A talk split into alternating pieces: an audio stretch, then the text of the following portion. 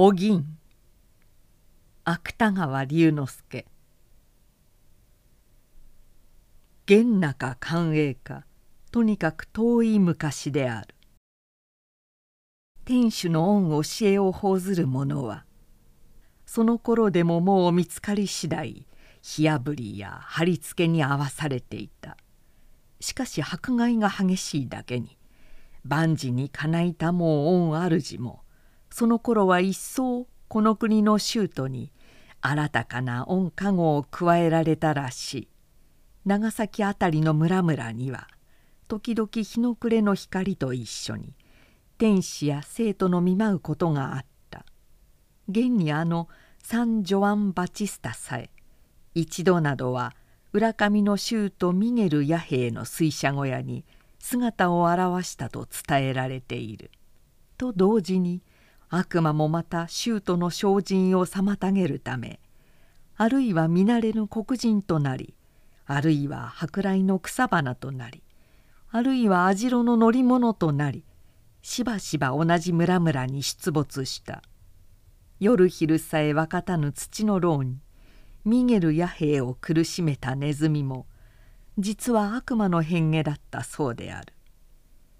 弥兵は元和8年の秋11人の舅と火あぶりになった。その元中寛永かとにかく遠い昔である。やはり浦上の山里村にお銀という道女が住んでいた。お銀の父母は大阪からはるばる長崎へ流浪してきた。が何もしださないうちにお銀一人を残したまま二人とも個人になってしまった。もちろん彼ら他国の者は天主の恩教えを知るはずはない。彼らの信じたのは仏教である。禅か法華かそれともまた浄土か何にもせよ釈迦の教えである。あるフランスのジェスウィットによれば天性完治に富んだ釈迦は死な各地を遊歴しながら阿弥陀と称する仏の道を説いたその後また日本の国へもやはり同じ道を教えに来た釈迦の説いた教えによれば我々人間のアニマはその罪の傾聴深淵に従いあるいは小鳥となりあるいは牛となりあるいはまた樹木となるそうである。のみならず釈迦は生まれる時彼の母を殺したという。釈迦の教えの高端なのはもちろん釈迦の代役もまた明白である。ジアン・クラッセ。しかしお銀の母親は前にもちょいと書いた通りそういう真実を知るはずはない。彼らは息を引き取った後も釈迦の教えを信じている。寂しい。墓原の松の陰に末はインヘルノに落ちるのも知らず儚い極楽を夢見ている。しかしお銀は幸いにも両親の無知に染まっていない。これは山里村井付きの農夫憐れみの深いジョアン孫七はとうにこの道女の額へバプチズモの御水を注いだ上マリアという名を与えていた。お銀は釈迦が生まれた時天と地とを指しながら天上天下唯が独尊と私粛したことなどは信じていない。その代わりに深くご入難深くご愛憐優れてうましく増します道女サンタマリア様が自然と身ごもったことを信じている。クルスにかかりししたまい。石の魚管に収められたまい。大地の底に埋められたゼッスが3日の後よみがえったことを信じている。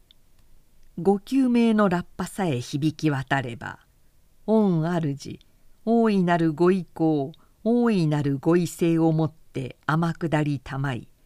土誇りになりたる人々の色心を元のアニマに合わせて読み返したまい善人は天上の家楽を受けまた悪人は天狗と共に地獄に落ちることを信じていることに御言葉のご聖徳によりパンと酒の色形は変わらずといえどもその正体は御主の御血肉となり変わる尊い相良面と信じている。お銀の心は両親のように熱風に吹かれた砂漠ではない。素朴な野原の花を交えた実りの豊かな麦畑である。お銀は両親を失った後ジョアン孫七の養女になった。孫七の妻ジョアンナ・おすみもやはり心の優しい人である。お銀はこの夫婦と一緒に牛を追ったり麦を買ったり幸福にその日を送っていた。もちろんそういう暮らしの中にも村人の目に立たない限りは断食や祈祷も怠ったことはない。お銀は井戸端のイチジクの陰に大きい三日月を仰ぎながらしばしば熱心に祈祷を凝らした。この垂れ紙の道女の祈祷はこういう簡単なものなのである。憐れみの御母御身に御霊を成し立てまつる。流人となれるエワの子供御身に叫びを成し立てまつる。哀れこの涙の谷に入難の御目を巡らさせたまえ安命するとある年のなたらの夜悪魔は何人かの役人と一緒に突然孫七の家へ入ってきた。孫七の家には大きないろりにおとぎの炊き物の火が燃え盛っている。それからすすびた壁の上にも今夜だけはクルスが祀ってある。最後に後ろの牛小屋へ行けばゼスス様の産湯のために貝桶に水がたたえられている。役人は互いにうなずき合いながら孫七夫婦に縄をかけた。お銀も同時にくくり上げられた。しかし彼らは三人とも全然悪びれる景色はなかった。アニマの助かりのためならばいかなる責めくも覚悟である。御主は必ず我らのために御加護を賜るのに違いない。第一なたらの世に囚われたというのは天長の熱い証拠ではないか。彼らは皆言い合わせたようにこう確信していたのである。役人は彼らを戒めた後代官の屋敷へ引き立てていった。が彼らはその途中も闇夜の風に吹かれながらご降誕の記事を述し続けた。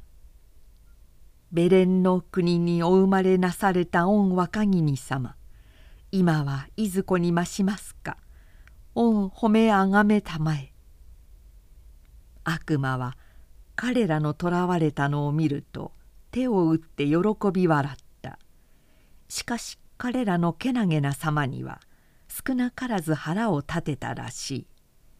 悪魔は一人になった後いまいましそうに唾をするが早いか。たちまち大きい石臼になった。そうしてゴロゴロ転がりながら闇の中に消え失せてしまった。ジョアン孫七ジョアンナおすみマリアお銀の3人は土の牢に投げ込まれた上天主の恩教えを捨てるようにいろいろの責めくに合わされた。しかし水攻めや火攻めにあっても彼らの決心は動かなかった。たとえ皮肉はただれるにしても払いその門へ入るのはもう一息の辛抱である。いや天主の大恩を思えばこの暗い土の牢さえそのまま払いその荘厳と変わりはない。のみならず尊い天使や生徒は夢ともうつつともつかない中にしばしば彼らを慰めに来た。ことにそういう幸福は一番お銀に恵まれたらしい。お銀はサン・ジョアン・バチスタが大きい両手のひらにイナゴをたくさんすくい上げながらクエというところを見たことがある。また大天使ガブリエルが白い翼を畳んだまま美しい金色の杯に水をくれるところを見たこともある。大観は天主の恩教えはもちろん釈迦の教えも知らなかったからなぜ彼らが強情を張るのかさっぱり理解ができなかった。時には3人が3人とも気違いではないかと思うこともあった。しかし気違いでもないことがわかると今度は大蛇とか一角獣とかとにかく人倫には縁のない動物のような気がしだした。そういう動物を生かしておいては今日の法律にたがうばかりか一国の安否にも関わるわけである。そこで代官は一月ばかり土の牢に彼らを入れておいた後とうとう三人とも焼き殺すことにした。実を言えばこの代官も世間一般の人々のように一国の安否に関わるかどうかそんなことはほとんど考えなかった。これは第一に法律があり第二に人民の道徳がありわざわざ考えてみないでも格別不自由はしなかったからである。ジョアン孫七をはじめ3人の衆とは村外れの形状へ引かれる途中も恐れる景色は見えなかった。形状はちょうど墓原にとなった。石ころの多い空き地である。彼らはそこへ到着するといちいち罪状を読み聞かされた後太い角柱にくくりつけられた。それから右にジョアンナおすみ中央にジョアンナ孫七。左にマリアお銀という順に形状の真ん中へ押し立てられた。お墨は連日の攻めくのため急に年を取ったように見える。孫七もひげの伸びた方にはほとんど血の気が通っていない。お銀もお銀は二人に比べるとまだしも普段と変わらなかった。が彼らは三人とも渦高い焚き木を踏まえたまま同じように静かな顔をしている。形状の周りにはずっと前から大勢の見物が取り巻いている。そのまた見物の向こうの空には墓原の松が五六本天蓋のように枝を張っている。一切の準備の終わった時役人の一人は物々しげに三人の前へ進み寄ると天主の恩教えを捨てるか捨てぬかしばらく猶予を与えるからもう一度よく考えてみろ。もし恩教えを捨てると言えばすぐにも縄目は許してやると言った。しかし彼らは答えない。皆遠い空を見守ったまま口元には微笑さえたたえている。役人はもちろん見物すらこの数分の間くらいひっそりとなった試しはない。無数の目はじっと瞬きもせず三人の顔に注がれている。がこれは痛ましさのあまり誰も息を飲んだのではない。見物は大抵火のかかるのを今か今かと待っていたのである。役人はまた処刑の手間取るのにすっかり退屈しきっていたから話をする勇気も出なかったのである。すると突然一同の耳ははっきりと意外な言葉を捉えた「私は恩教えを捨てることにいたしました」声の主はお銀である。見物は一度に騒ぎ立った。が一度どよめいた後たちまちまた静かになってしまった。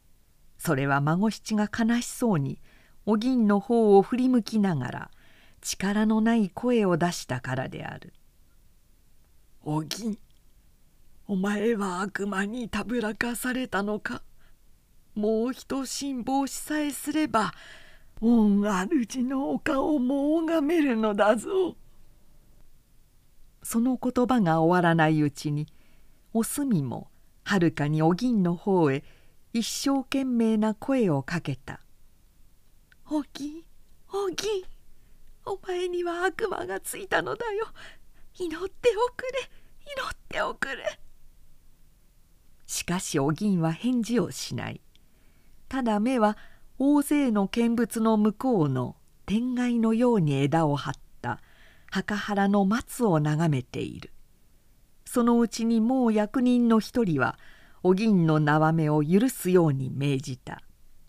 ジョアン孫七はそれを見るなり諦めたように目をつぶった「万事にかないたもう御主御計らいに任せ立てまつる」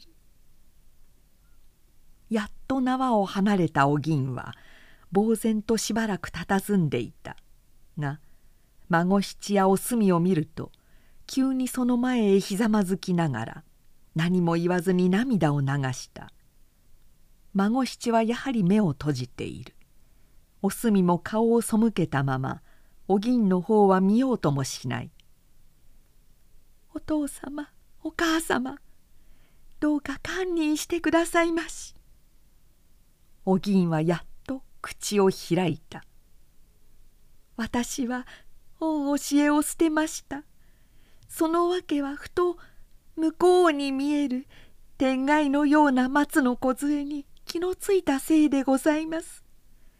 あの墓原の松の陰に眠っていらっしゃるご両親は天主の恩教えもご存じなしきっと今頃はインヘルノにお家になっていらっしゃいましょう。それを今私一人払いその門に入ったのではどうしても申し訳がありません。私はやはり地獄の底へご両親の後を追ってまいりましょう。どうかお父様やお母様はゼスス様やマリア様のおそばへおいでなすってくださいまし。その代わり本教えを捨てた上は私も生きてはいられません。お銀はキレキレにそう言ってからあとはすすり泣きに沈んでしまった。すると今度はジョアンナお墨も足に踏んだ焚き木の上へほろほろ涙を落とし出した。これから払い添え入ろうとするのに用もない嘆きにふけっているのはもちろん舅のすべきことではない。ジョアン孫七は苦々しそうに隣の妻を振り返りながら甲高い声に叱りつけた「お前も悪魔に見入られたのか。天使の恩教えを捨てたければ勝手にお前だけ捨てるがいい。俺は一人でも焼け死んでみせるぞ」いえ私もお供いたします。けれどもそれはそれは。お墨は涙を飲み込んでから半ば叫ぶように言葉を投げた「けれどもそれは払い添え参りたいからではございません。ただあなたのあなたのお供をいたすのでございます」孫七は長い間黙っていた。しかしその顔は青ざめたりまた血の色をみなぎらせたりした。と同時に汗の玉もつぶつぶ顔にたまりだした。孫七は今心の目に彼のアニマを見ているのである。彼のアニマを奪い合う天使と悪魔とを見ているのである。もしその時足元のお銀が泣き伏した顔を上げずにいたらいやもうお銀は顔を上げた。しかも涙にあふれた目には不思議な光を宿しながらじっと彼を見守っている。この目の奥にひらめいているのは無邪気な道女の心ばかりではない。流人となれるエヴァの子供あらゆる人間の心である。お父様イーヘルのへ参りましょう。お母様も私もあちらのお父様やお母様もみんな悪魔にさらわれましょう。孫七はとうとう堕落した。この話は我が国に多かった法教人の受難のうちでも最も恥ずべきつまずきとして広大に伝えられた物語である。何でも彼ら三人ながら御教えを捨てるとなった時には天使の何たるかをわきまえない見物の老若男女さえもことごとく彼らを憎んだという。これはせっかくの火あぶりも何も見損なった遺恨だったかもしれない。さらにまた伝うるところによれば悪魔はその時大歓喜のあまり大きい書物に化けながら余重形状に飛んでいたという。これもそう無性に喜ぶほど悪魔の成功だったかどうか作者は甚だ懐疑的である。